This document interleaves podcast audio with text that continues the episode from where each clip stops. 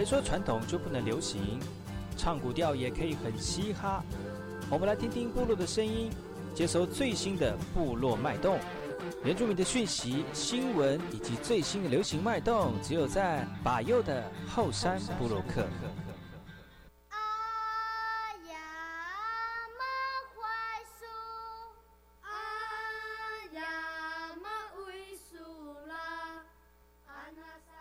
来好，这里哥哥马波东，印尼多吉大好，赶快去把右告诉马来。大家好，我是把右，欢迎收听今天的后山部落客。节目开始之前，送上第一首歌曲给所有听众朋友。听完歌曲就进入我们今天的后山部落客。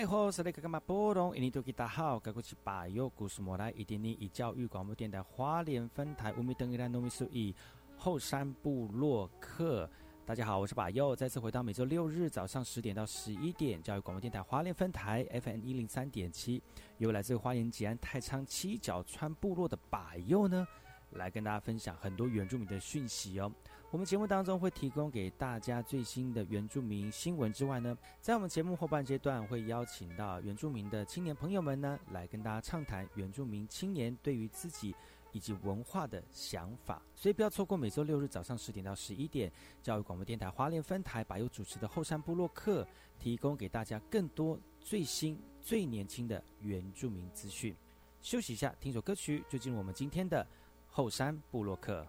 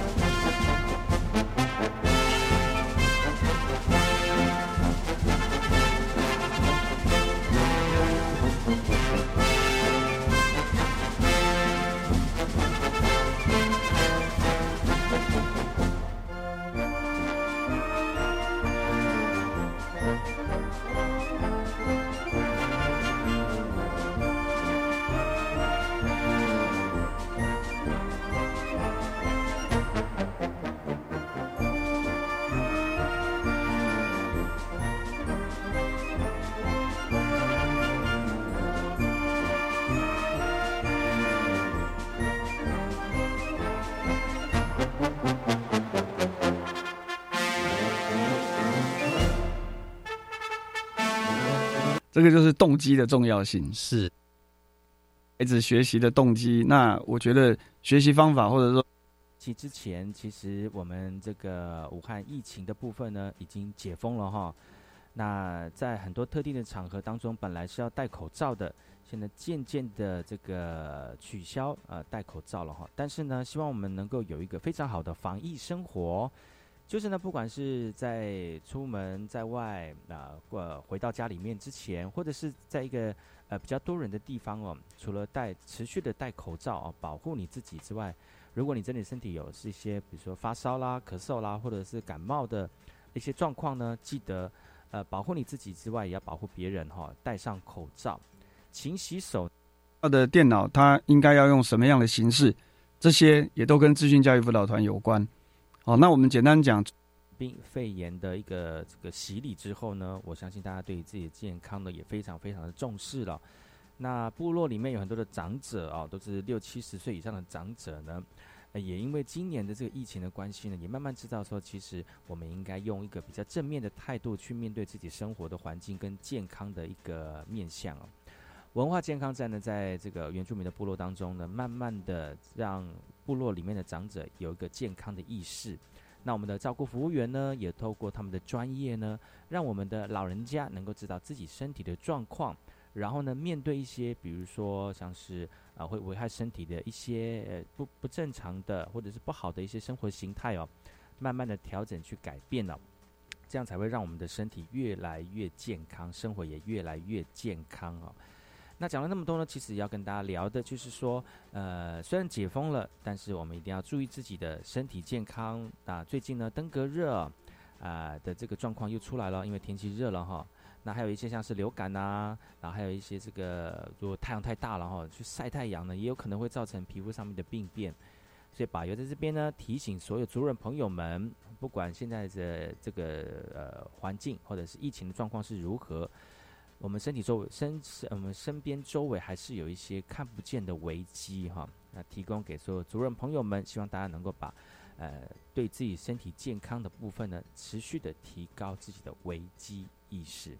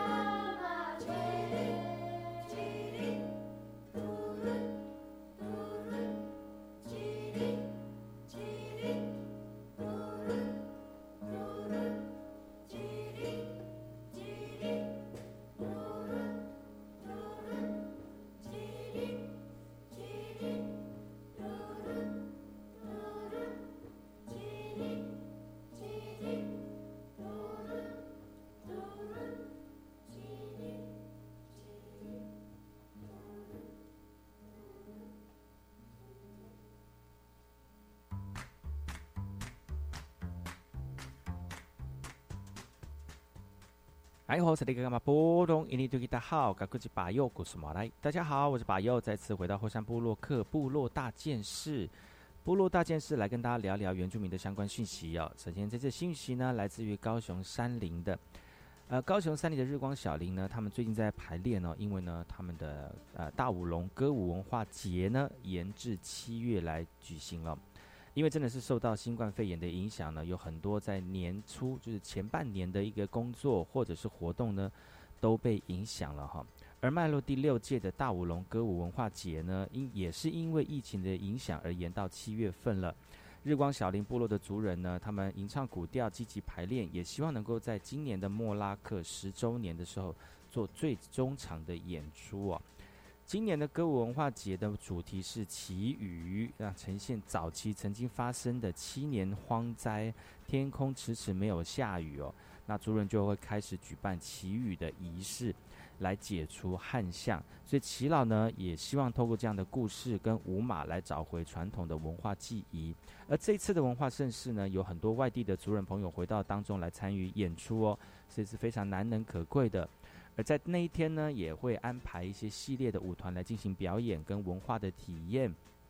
也欢迎民众一起前一起去共襄盛举哦，来感受大武龙族传统文化祭典记忆的复振心血。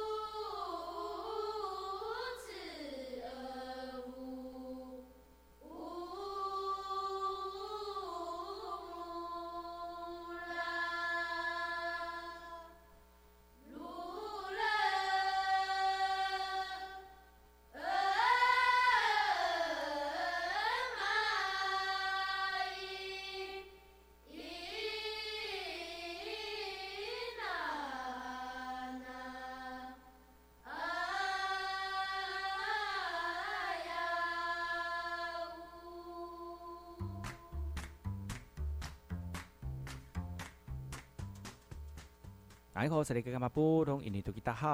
巴佑，我是马来。大家好，我是巴佑，再次回到火山部落克部落大件事。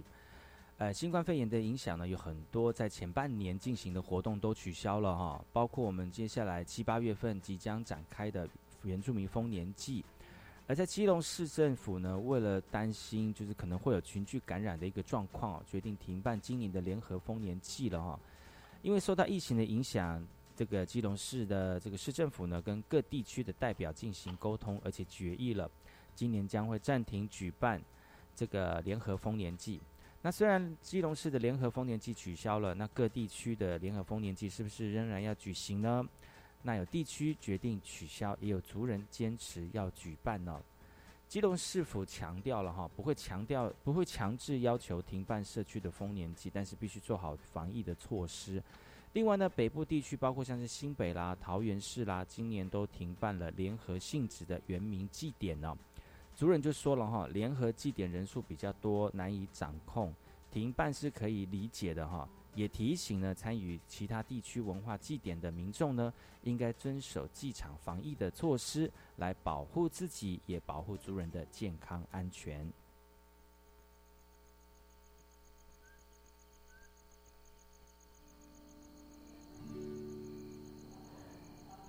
まとべに咲いた付録スの花よ。麗し姿そよ風に揺れる。ああ。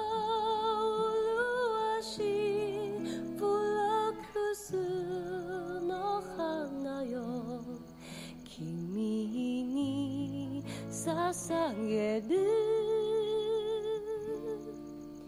山々を越えて。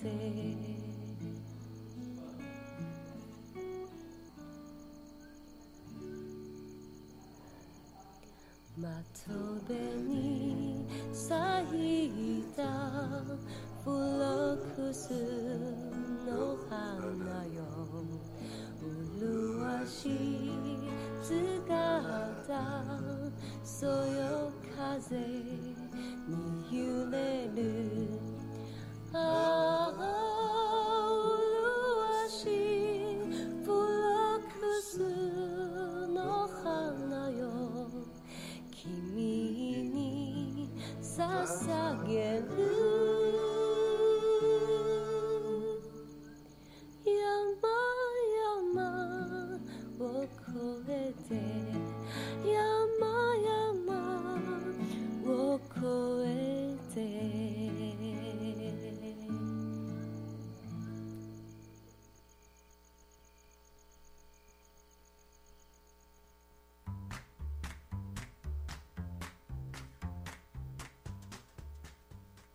哎，好，这里干嘛？波隆，印尼多吉大好，搞过去巴佑，告诉我来，大家好，我是巴佑，再次回到后山部落克部落大件事。最近呢，就是因为疫情的关系，影响到很多我们一般人平常我们民民众的生计哦，也深深影响到我们的族人朋友们哦。所以呢，产业振兴这样的一个议题呢，一直在我们的生活当中，还有一些有有关单位里面呢，一直在发酵啊。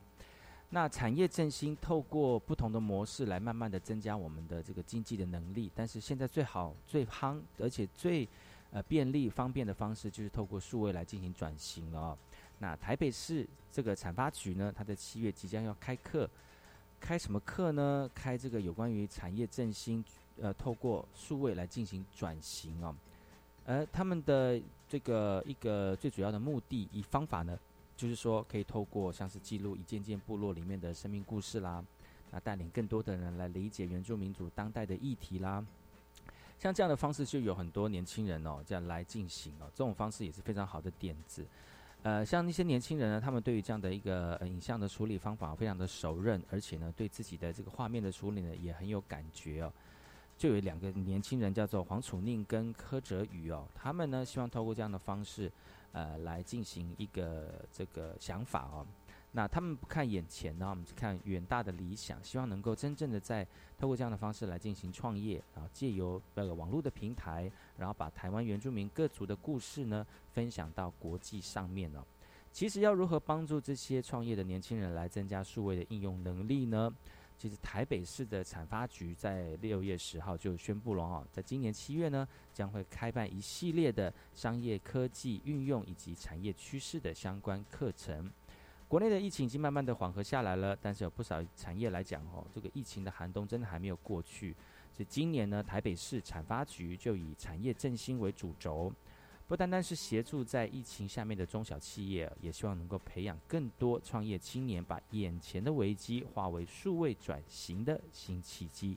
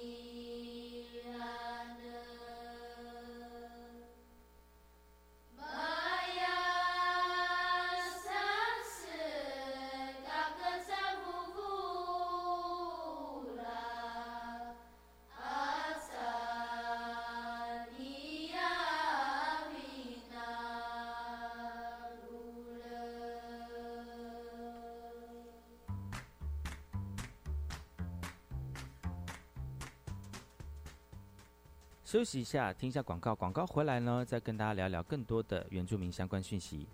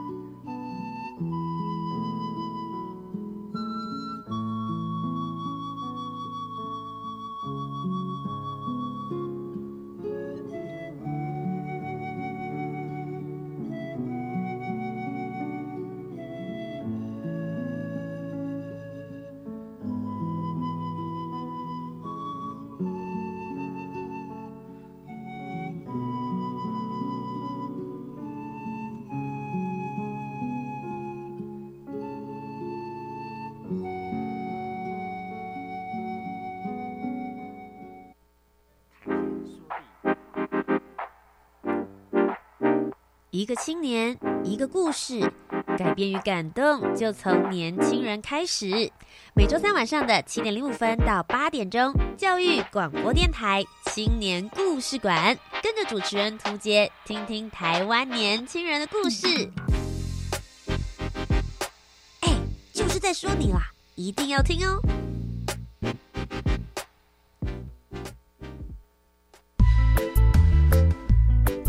教育电台的听众朋友，大家好，我是教育部长潘文忠。防疫期间，大家都辛苦了。近期疫情趋缓，指挥中心也鼓励大家展开防疫新生活。只要遵守相关防疫的规范，大家可以放松心情，多多到户外走走。呃，同学们最在意的户外教学、运动比赛、毕业典礼、毕业旅行，只要遵守防疫的规定，也都可以恢复来办理。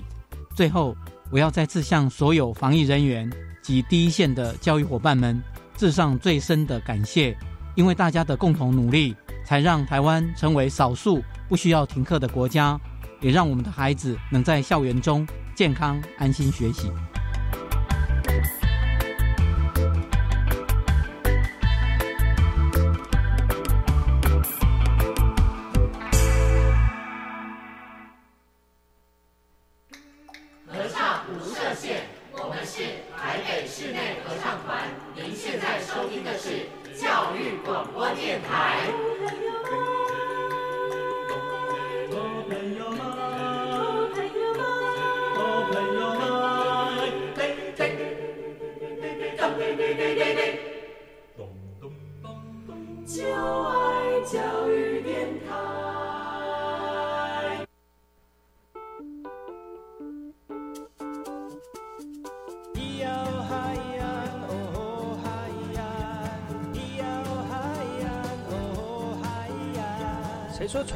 的流行，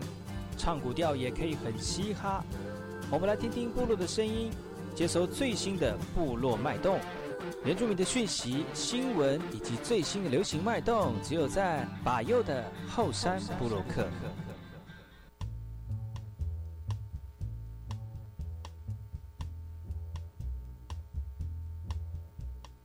大家好，我是巴佑，再次回到后山部落克。今天后山部落克后半阶段呢，巴佑继续跟大家聊聊原住民的相关讯息哦。其实呢，在这一个阶段当中，疫情的关系有影响到很多我们的部落族人的生活。当然呢，在在我们部落里面生活的花莲朋友们呢，在花莲里面就有很多呃，这个啊朋友就会觉得说，哇，疫情在花莲好像没有受到什么影响哦。其实原因是因为就是因为花莲比较空旷，那虽然呃前一阵子呢，陆陆续续有一些观光的人潮来到花莲哦，但是也因为疫情的影响呢，呃，经过中央的这个这个宣布之后呢，很多地方也暂时呃没有人潮的出现了哈、所以呃这个生活呢也依归平常了。对于保佑来讲呢，人多人少，其实对我们来说是有很大的影响哈、那习惯在比较清幽的生活环境里面生活的人呢，如果到大都会或者是人潮比较多的地方，就会有一种恐惧或者是担心的感觉啊。那花莲呢，平平常就没有什么呃一呃我们一般的人的生活哦，我们一般民众在花莲生活就是很简单的人跟人之间的这个接触不会那么的频繁。但是在外县市就不一样了哈，因为工商发达的这个都市里面呢，更是会有那种人挤人啊、摩肩擦踵的一个这个生活环境状况哈。七八月份呢，呃，疫情稍微可能会有一些好转啊，但是国外好像还不明朗。而花莲呢是呃以观光为最主要的一个呃生活的模式啊。那七八月份也是休假的一个时间哈、那今年的暑假呢，预计会在七月中之后才开始放假哈、所以迎接这样的一个到来哈、其实花莲的交通呢，呃说不方便，呃也不会那么不会像以前那么不方便了。说呃发达吗？其实也没有那么的呃方便哈、但是因为最近的苏花改呃通车了。然后呢，花莲呃火车站呢又大幅的这个修整哦，所以呢，就很多的游客来到花莲的时候，就会觉得，哎，其实花莲越来越漂亮了，越来越美丽了哈。像是最近有一个新闻，就是讲说花莲的新火车站哦，就是非常的美丽，而且是绿建筑的认证哦。但是也由于绿绿建筑的认证呢，就呃减少了很多像是一些环保上面的疑虑啊，比如说大大型使用空调这样的一个状况。但是也由于是绿建筑，那个时候他们就希望能够有通风，而且那个采光很好。但是没有想到哈、花莲的天气非常的热，所以呢，在等车的人呢，因为没有就是良良好的遮阴，而且通风呃虽然很好，但是也是因为最近的天气真的是非常的热哦，造成这个花莲火车站呢，就是空调不好，然后呢夏天非常的热。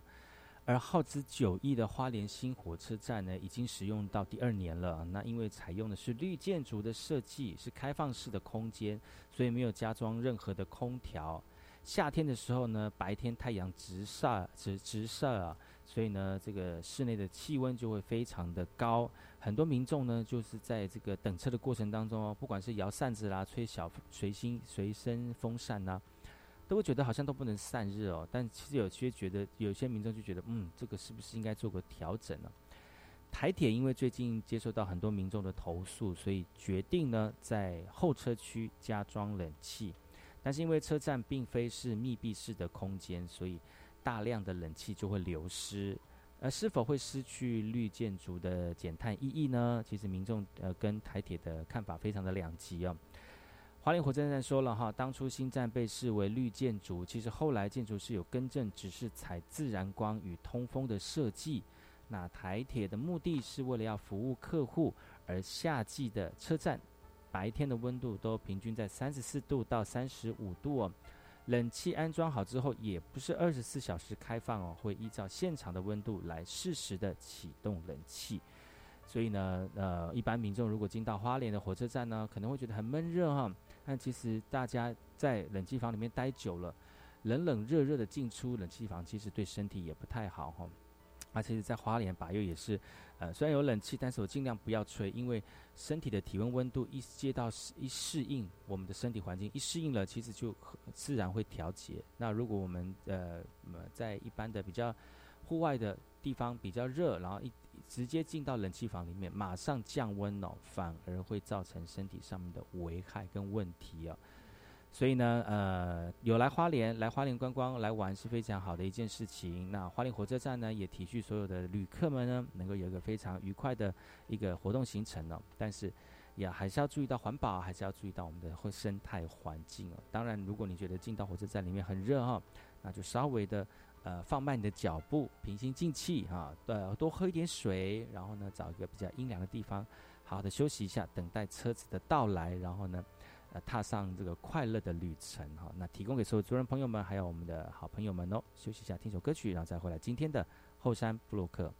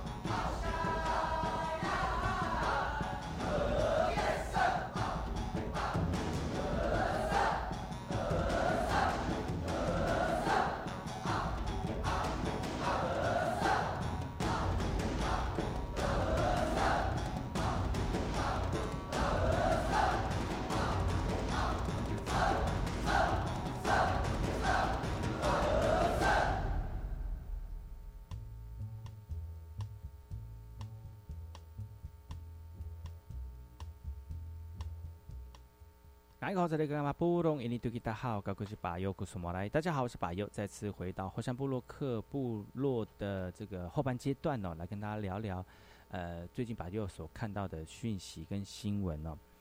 最近呢，台东的兰屿呢，有很多我们的这个官员来到兰屿来做探访哦。就像最近的原民会的新上任的副主委古仲副主委哦，就带着总统的祝福来到兰屿。而且拜会了野营部落的总统府资政林星宇哦，亲手的把有总统肖像的纪念金币来送给我们的总统府资政的呃手上哦。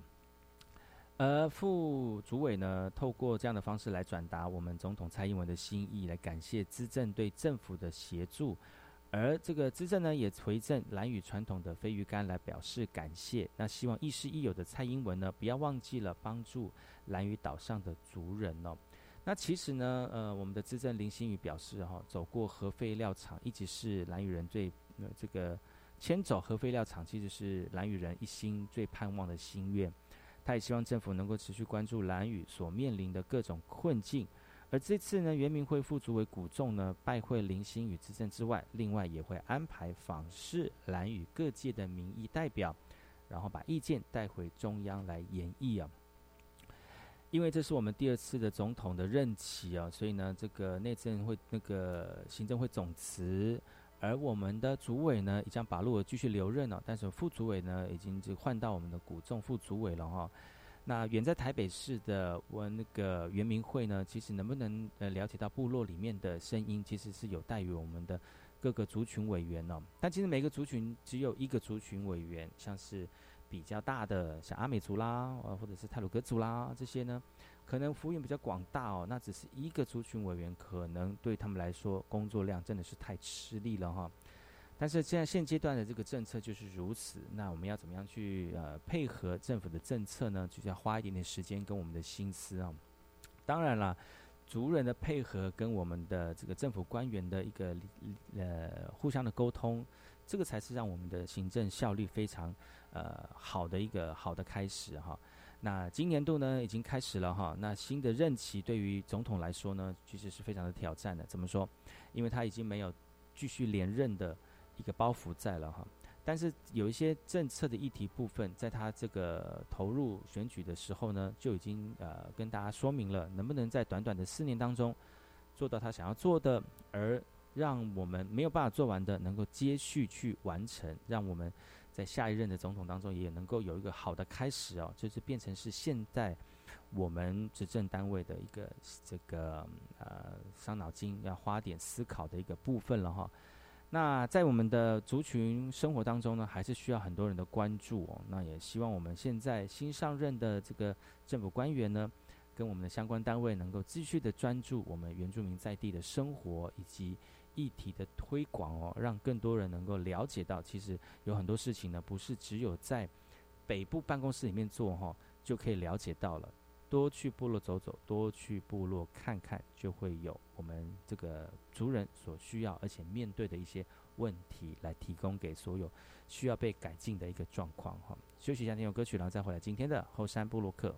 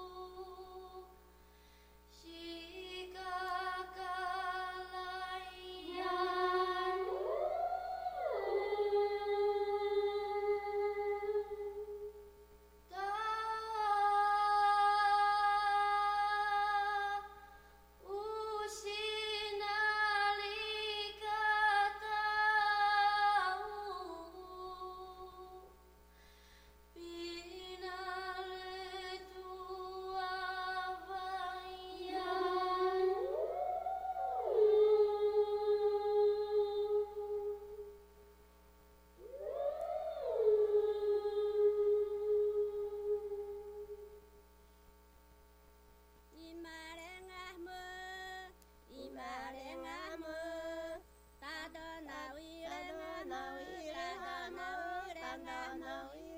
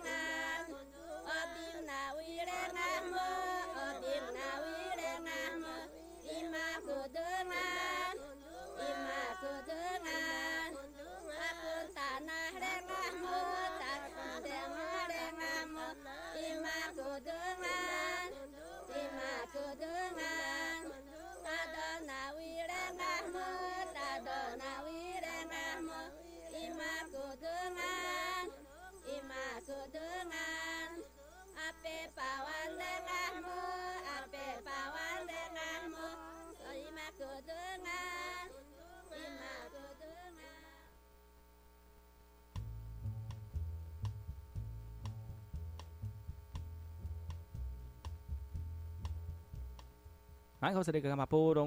好，该过去把优古索马来。大家好，我是把优，再次回到后山部落克这个阶段呢，把尤继续跟大家聊聊，把尤看到最近的最新新闻哦。根据武汉肺炎的一个报告指出呢，其实最近武汉肺炎的疫情已经慢慢的趋缓了哈。那我们的这个陈时中部长呢，在这几呃几个月当中呢，每天啊为大家能够。呃，守住我们的疫情哦。那我们相关单位的一些承办人员呢，通过他们的力量跟专业呢，能够保护在这块土地上面所有的朋友们哈，避免透呃受到疫情的影响。而疫情也因为他们的付出呢，也越来越缓和了，也没有太多相关的病情啊。那我们的这个呃，大家都可以松一口气哈。而且最近也开始解封了哈，一些本来要带。室内空间一定要戴口罩的地方也慢慢解封了哈。那除了医院或者是一些人潮比较聚集的地方呢，还是会做一些调整跟自我的防疫检控之外呢，其实有很多地方已经慢慢恢复到正常了。也由于疫情的趋缓哦，但是其实我们生活当中有还有很多一些会造成身体危害的一些这个疫情啊，像是登革热啊，现在就是伴随而来的流行季节，所以一般民众不能不忘记哦。其实现在像是在南部啊，呃，高雄啊，这个登革热的疫情呢，就是慢慢会有浮现、突出台面的一个状况。而台南南奇南医院呢，呃，奇美医院呢，他们最近就是利用二零一五年的跟登革热大流行的时候呢，在那个时候已经收了将近两千四百位的登革热的案例进行分析，嗯，发现呢，有像高龄的啦、年纪比较大的啦，或者是低血压的啦，或者是慢性糖尿病的啦，哈。这些呢都是危险因子的这个患者哦。那如果真的得到登革热的话呢，死亡率会达到五成哦。根据这个急诊部的主任黄建成主任说了哈，那如果你有这五项危险因子，像是年纪比较大啦、低血压啦、糖尿病啊等等的哈，如果有其中这一项呢，其实你得登革热的死亡率呢就会增加到十三倍啊。那如果你有两项的话，就会增加到三十四倍哦。那如果你是有三项以上的话，你的你罹患登革热的死亡率呢，就会增加四百四十倍哦，就是非常高的一个比例哦。奇美医院发现到这个成果之后呢，陆陆续续发表在国际的期刊之外，也把相关的资料导入 AI 大数据中心，发展人工智慧病情的预测系统哦，也提供给我们的医师呢，在看诊的时候呢，作为登革热患者入院判断的预测哦。而这个这个 AI 系统哦，那医生他就说，说在看病的时候，这个病人是有登革热的话呢，他们就可以按一下 AI 的预测钮，很厉害哦。AI 预测钮一按出去，就会发现到，哎，他可能会有什么样的一个病情状况出现，而预测的结果是如何，然后给医生做个参考，说他是不是要用一些不一样的处理方式跟对待病人的方法哈，避免造成身体上面的危害啊。所以这个是 AI 的新的系统，也透过这样的一个大数据呢，能够也影响到病情的诊断了。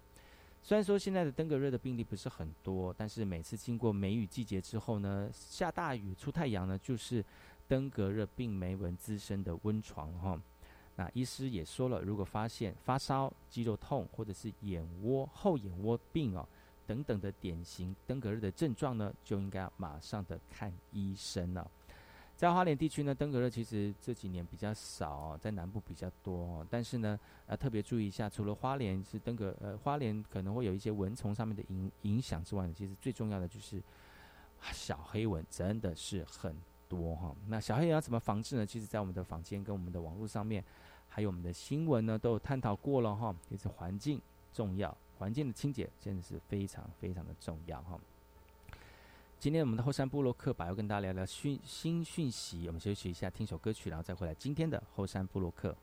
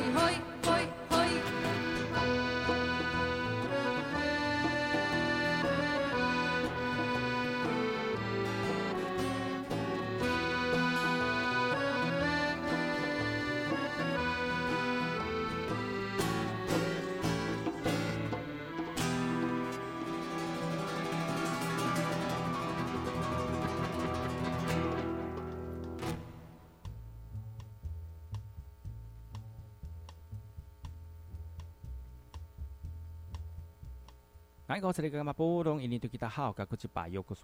好，我是把右，再次回到后山部落克。这个阶段的后山部落克来跟大家聊聊把右所看到的讯新讯息哦。当然呢，每周六日早上十点到十一点，教育广播电台后山部落克呢，提供给大大家这个本周的原住民相关讯息跟观点呢、也不要错过了。如果你生活当中有很多有趣的人事物，欢迎各位听众朋友跟我们的族人朋友们呢，提供给把右哦。我们把这些有趣的人事物挖掘出来之后呢，来跟大家一起分享，来聊一聊在这块土地上面的多元文化。今天节目就到此告一段落，感谢你们的收听。我们明天同时间继续锁定把右主持的后山部落客，提供给大家更多的原住民相关讯息。我们明天见喽，拜拜，好来。